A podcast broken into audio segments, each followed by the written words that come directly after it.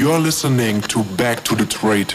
In dieser Folge lernst du, warum du die Definition von Unterstützung und Widerstand nicht brauchst.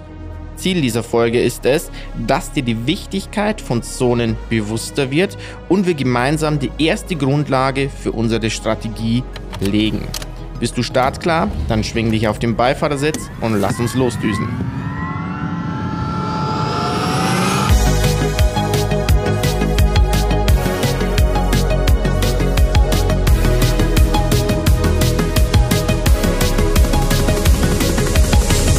Hallo lieber Zuhörer und herzlich willkommen zu Back to the Trade, deinem Podcast Trading Kurs zusammen mit mir. Mein Name ist Philipp Granida und ich freue mich unheimlich auf das, was jetzt kommt.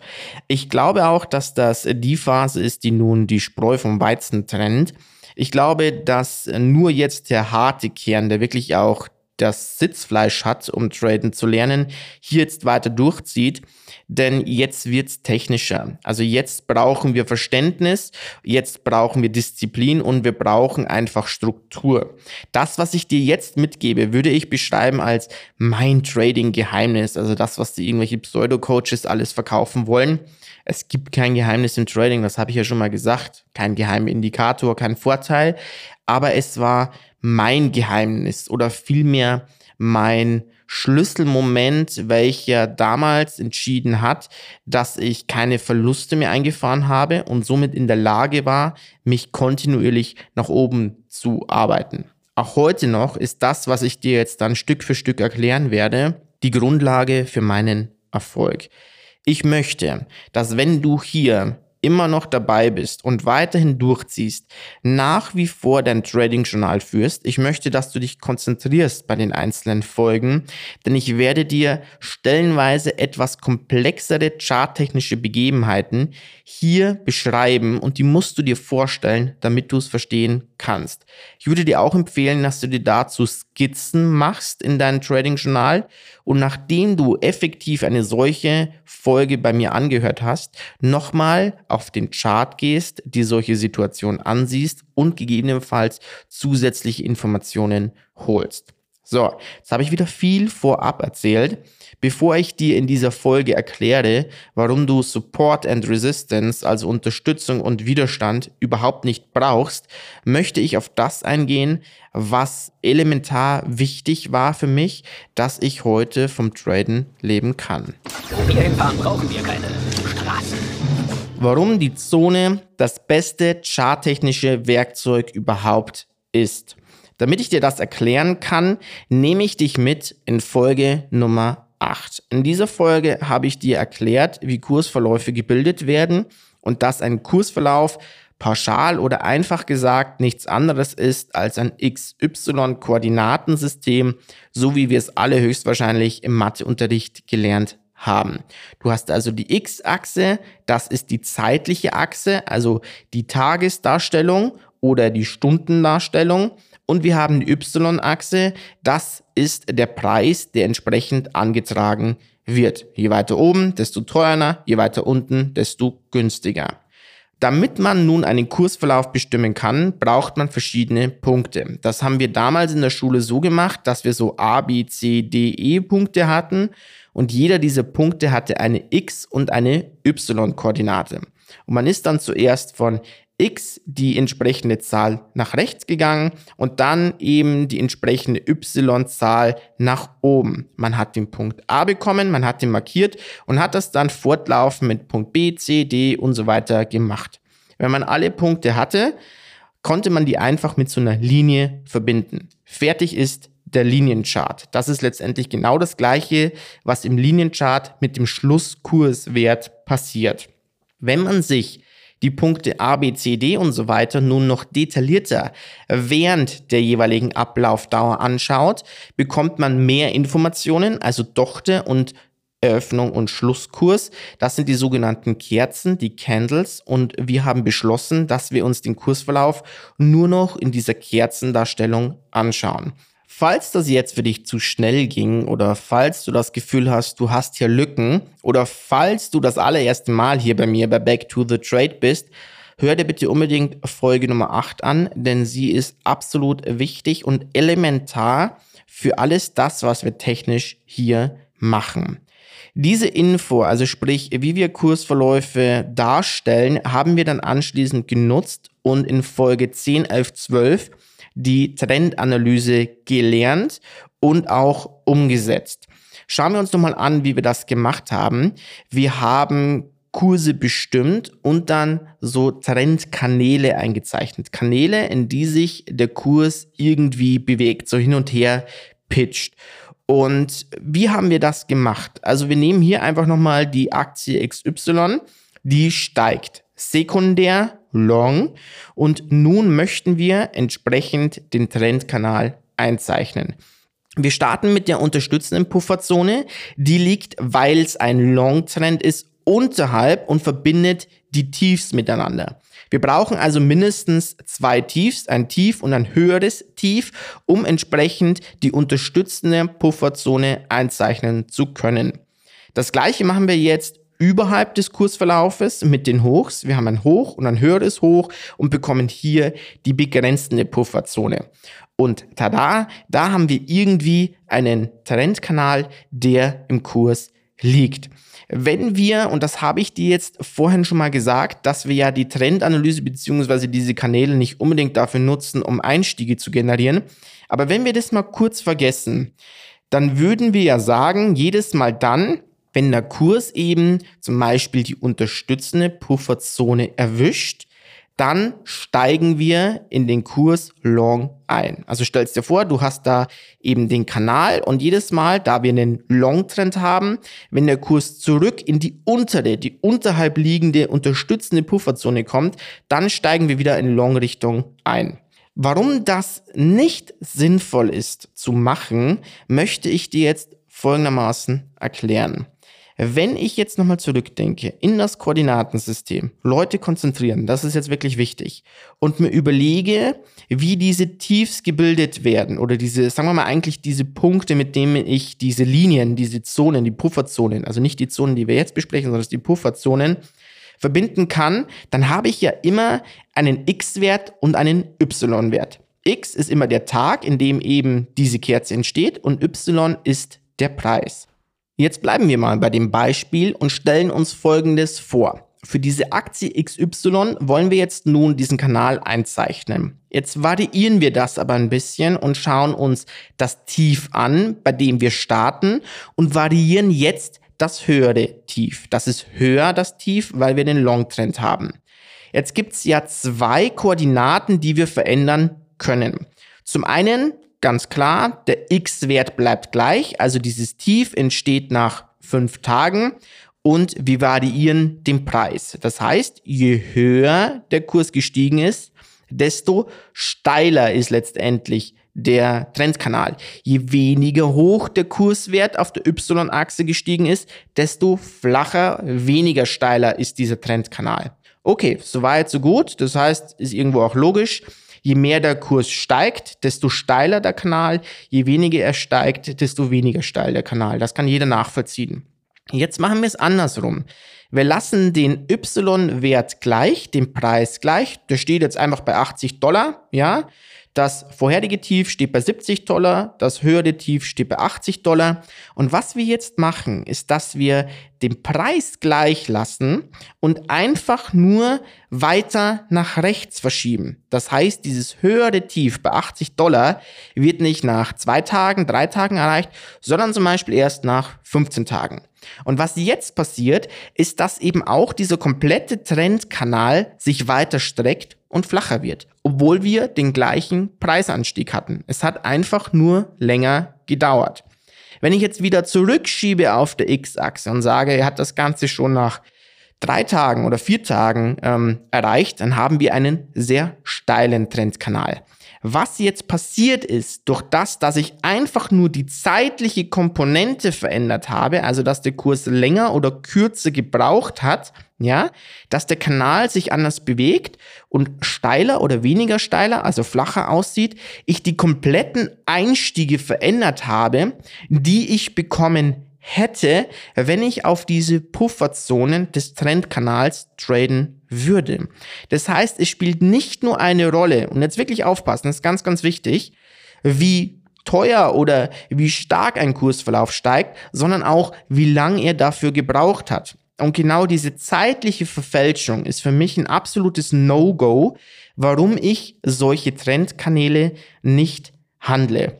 Jetzt münzen wir das Ganze mal auf Zonen um. Wir haben noch in Folge 12 besprochen, dass diese Trendkanäle und diese höheren Hochs, Hochs, Tiefs und tiefere oder höhere Tiefs und andersrum beim Short-Szenario ja nicht einfach irgendwie entstehen, sondern die entstehen ja aufgrund irgendwelchen Stufen im Kursverlauf. Und diese Stufen sind ja letztendlich Zonen. Bedeutet, der Kurs lauft auf solche Stufenzonen auf und korrigiert auf diese oder einfacher gesagt, er reagiert auf diese Stufen und Zonen.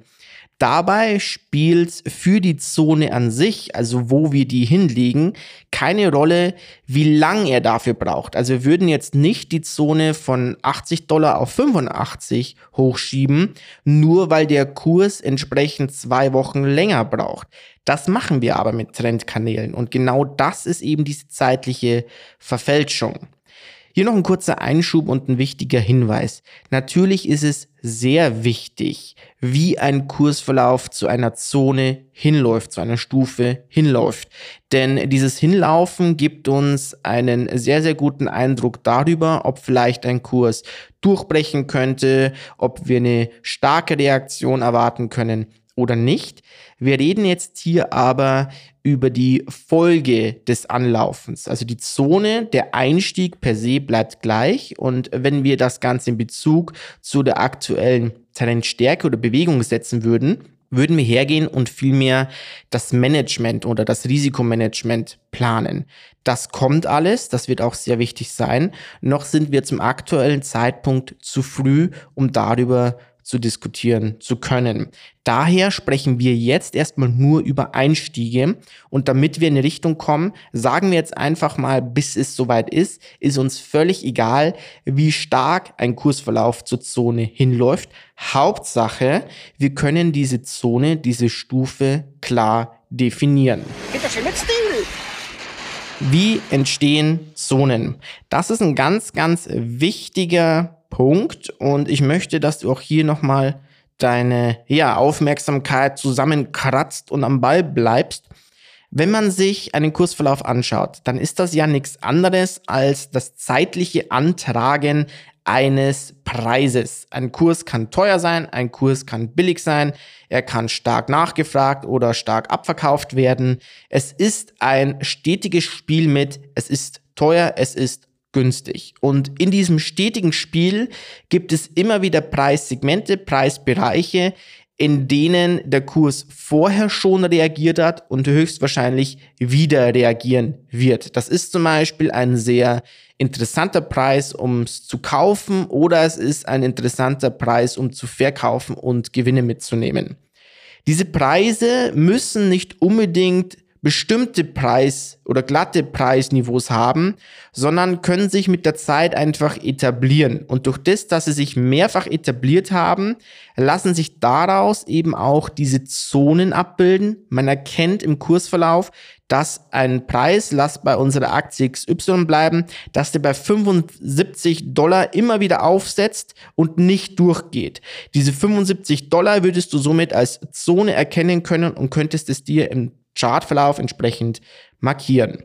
So, das ist so dieses klasse charttechnische Zonenbilden, also gewisse Preisniveaus, die einfach für andere Marktteilnehmer interessant sind. Und diese Zonen kann man erkennen, die kann man meistens auch mit dem bloßen Auge erkennen, entsprechend in die Zukunft projizieren und bieten uns somit einen gewissen Anhaltspunkt, um darauf zu handeln oder zu reagieren.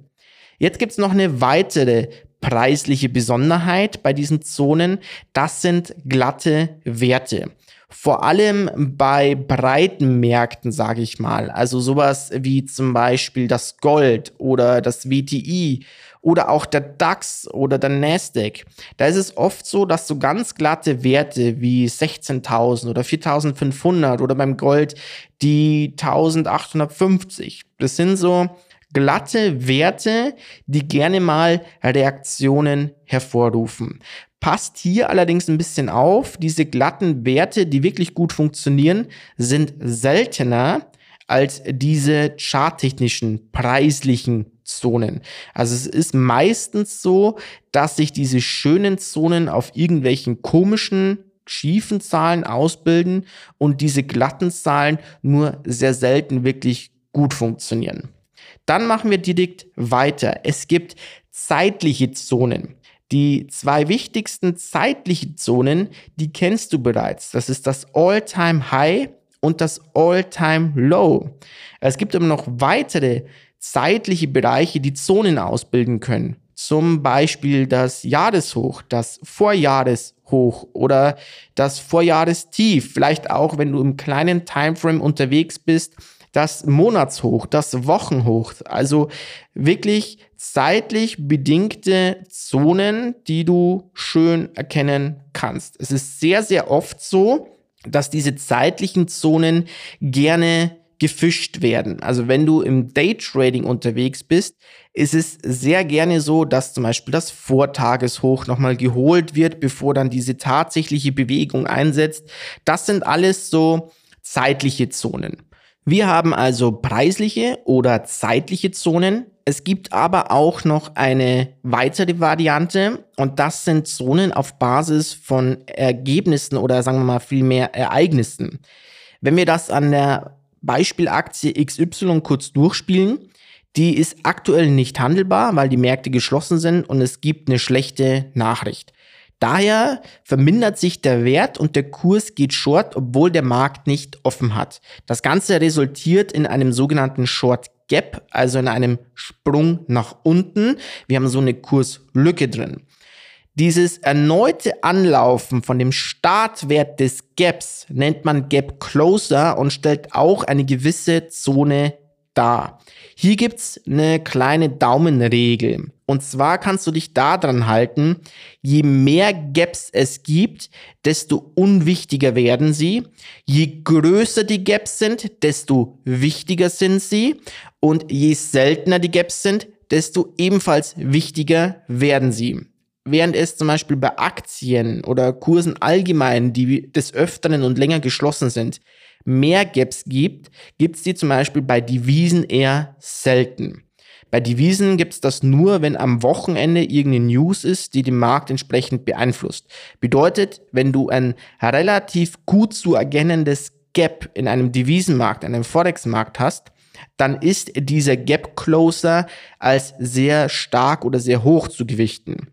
Wenn du eine Einzelaktie hast, bei der du zu jedem Öffnungswert einen Gap hast, weil sie zum Beispiel relativ illiquide ist oder halt vom Preis noch sehr gering ist, dann sind diese Gaps nicht sonderlich wichtig. So, ich fasse ganz kurz zusammen.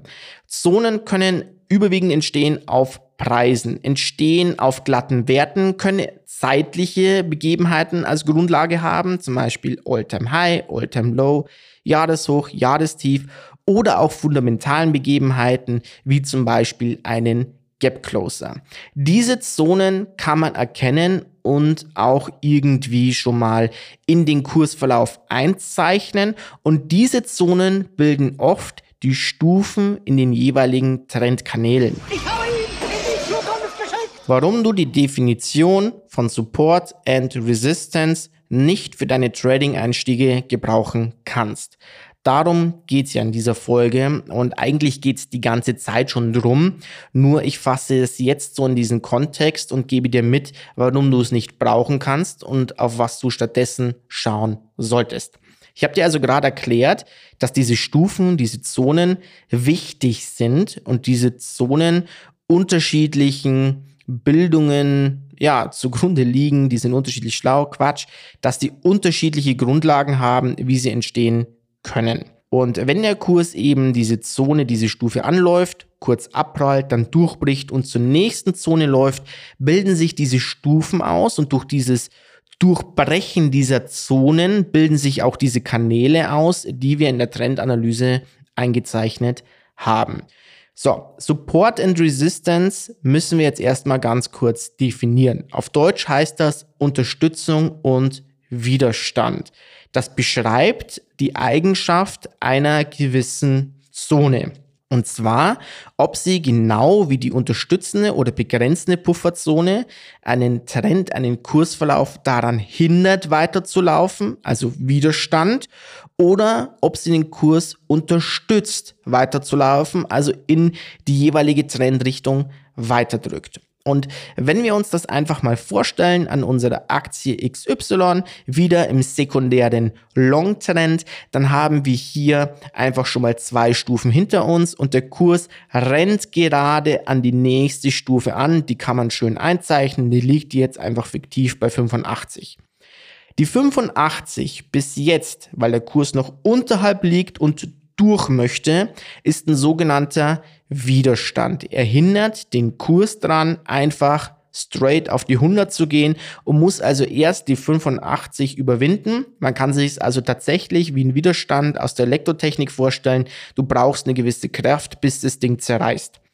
Und genau das passiert jetzt eben hier bei diesem Widerstand. Wir laufen den an und wir geben einem Widerstand jetzt einfach mal eine Farbe. Da es eben dazu führt, dass der Kurs nicht weiter kann, färben wir diesen Widerstand rot. Ja, rot als Stop, rot als Grenze. Der Kurs läuft jetzt in die 85 und wird so ganz klassisch wie bei jeder anderen Stufe jetzt erstmal gebremst, geht leicht zeitlich, dann ein bisschen zurück, dann holt der Kurs Schwung und schießt richtig schön in die 85er Widerstandszone rein.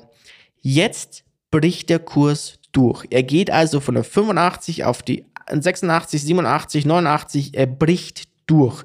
Zu dem Zeitpunkt, wo der Kurs durch diese 85er Zone durchbricht, wechselt jetzt die Bezeichnung von Widerstand zur Unterstützung und gleichzeitig wechselt er jetzt einfach auch die Farbe. Also zu dem Zeitpunkt, wo er durchbricht, wechselt das Ding von rot zu grün. Das heißt, ab jetzt, weil der Kurs oberhalb ist und auch long geht, wirkt die Zone, wenn er zurückkommen würde, als Unterstützung, um den Kurs eben weiter long zu pressen. Und das kann man jetzt eigentlich mit jeder Zone machen, je nachdem, wie sie im Verhältnis zum jeweiligen Trend oder Trendkanal liegt. Haben wir also einen Short-Trend-Kanal und würde der jetzt runterkommen auf eine Zone, er ist noch überhalb und er kommt runter auf eine Zone, dann wäre das ein roter Widerstand. Dann korrigiert er kurz. Long, dann holt er Schwung und bricht durch die unterliegenden Widerstandszone, dann ist zum Zeitpunkt des Durchbruchs dieser Widerstand jetzt ab sofort ein Support, weil er unterstützt den Trend weiter short zu laufen, falls er zurückkommt. Hört sich doch super an, ist doch eine schöne Bezeichnung. Warum sollten wir jetzt Support and Resistance, also Unterstützung und Widerstand, nicht auch für unsere Analyse nutzen? Ein kleines Beispiel. Alles, was ich dir jetzt hier erzählt habe, mit dieser schönen Definition unterstützt oder hindert den Trendverlauf, ist scheißegal. Du brauchst diese Definition nicht, weil, und jetzt überleg dir Folgendes, es ist doch völlig egal, wie du dieses Ding betitelst. Es ist und bleibt eine Zone, an die der Kurs erst durchbrechen muss, um weiterzugehen. Und das Problem entsteht vor allem dann, wenn der Kurs irgendwann im zukünftigen Verlauf wieder auf diese Zone kommt. Ist es jetzt eine Unterstützung oder ist es ein Widerstand? Es ist völlig egal. Entscheidend ist, die Eigenschaft dieser Zone. Also ist es eine starke Zone, ist es eine schwache Zone? Wie reagiert der Kursverlauf drauf? Und es ist völlig egal, ob es jetzt ein Widerstand oder eine Unterstützung ist. Das ist ja nur ein in Bezug setzen zum Trendverlauf, also ob es den Kurs unterstützt oder ob es den Kursverlauf darauf hindert. Das kann vielleicht irgendwann mal in deiner Setup beziehungsweise Risikoplanung interessant sein. Ob du jetzt auf einem Widerstand tradest, dann gehst du halt vom Risiko ein bisschen runter oder ob du jetzt auf einem Support tradest, also handelst, dann kannst du mit dem Risiko ein bisschen hochgehen. Ja, okay, mag sein, aber das erkennst du auch so, ohne dass du differenzierst. Also, ich lege fest, für den weiteren Verlauf dieses Podcasts gibt es keine Differenzierung erstmalig, vor allem bei Einstiegen für Support and Resistance, Widerstand und Unterstützung. Es gibt bei uns ab sofort nur noch Zonen und es wird mir immer wieder passieren, dass ich zu den Zonen auch Widerständen sage. Aber ich meine damit einfach nur Zonen und nicht im Kontext des Support and Resistance. So, das war jetzt kurz und schmerzhaft, hoffentlich, oder hoffentlich nicht. Ich hoffe, du hast viel gelernt. Hör dir diese Folge nochmal an, denn sie ist wichtig und legt jetzt die Grundlage, wie wir mit Zonen zukünftig umgehen und zum einen, warum wir überhaupt diese Zonen benutzen und vor allem, wie wir sie benutzen werden. Ich freue mich, dass du dabei warst. Ich möchte dich nochmal daran erinnern, dass du hier diesen wahnsinnig tollen Inhalt völlig frei von Werbung genießt und ich mich sehr freuen würde, wenn du diesen Podcast mit einer positiven Bewertung auszeichnest oder eben diesen Podcast oder uns deinen Kolleginnen oder Kollegen empfiehlst. Ich freue mich auf dich in der nächsten Folge. Mach's gut, dein Philipp von Back to the Trade.